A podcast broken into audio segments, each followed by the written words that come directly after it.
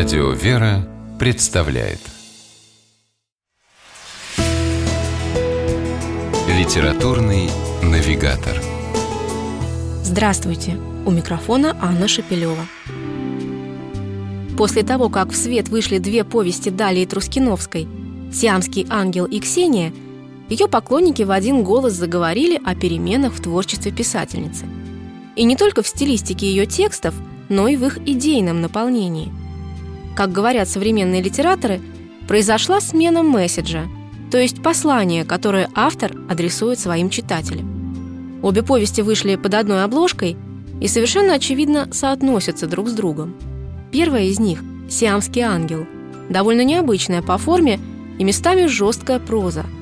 Но далеко не каждому писателю удается столь эффектно, а главное органично, вписать в современные реалии не кого-нибудь, а самого святого Касьяна – он становится как бы вторым «я» главного героя, офисного служащего Марика.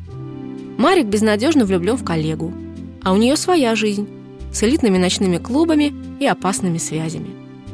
К тому же его хороший знакомый, поэт по имени Федька, оказался втянут в аферу с наркотиками.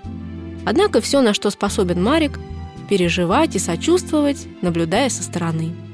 Святой Касьян помогает молодому человеку преодолеть нерешительность и понять, что любить значит отдавать, а не получать. Безгранично расширяет горизонты этой темы повесть «Ксения». Основана она на житии святой блаженной Ксении Петербургской. Далее Трускиновской удалось создать невероятный по накалу и глубине эмоциональный фон для реальных событий, при этом не исказив ни одной детали, не упустив ни одной подробности – уже самое начало, когда Ксения после смерти мужа, ушедшего в мир иной без покаяния, не находит себе места и вдруг смотрит в зеркало и словно бы меняется. Сама себе кажется другой. Потом надевает одежду умершего супруга и выходит в слякотную осеннюю ночь. Ошеломляет какой-то невероятной реальностью происходящего.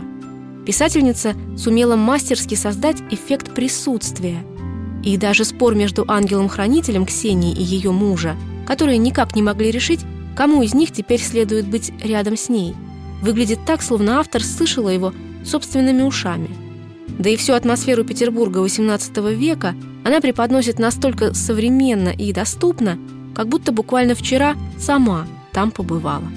А что касается месседжа, я немного знакома с другими произведениями писательницы – и лично мне кажется, что он не поменялся, а просто-напросто появился. Он ненавязчивый и добрый. Он заставляет поверить, что спасение утопающих далеко не всегда дело рук самих утопающих. И в трудную минуту найдется поддержка. Ей может стать даже книга, такая как повести Далии Трускиновской «Сиамский ангел» и «Ксения». С вами была программа «Литературный навигатор» и ее ведущая Анна Шапилева – Держитесь правильного литературного курса.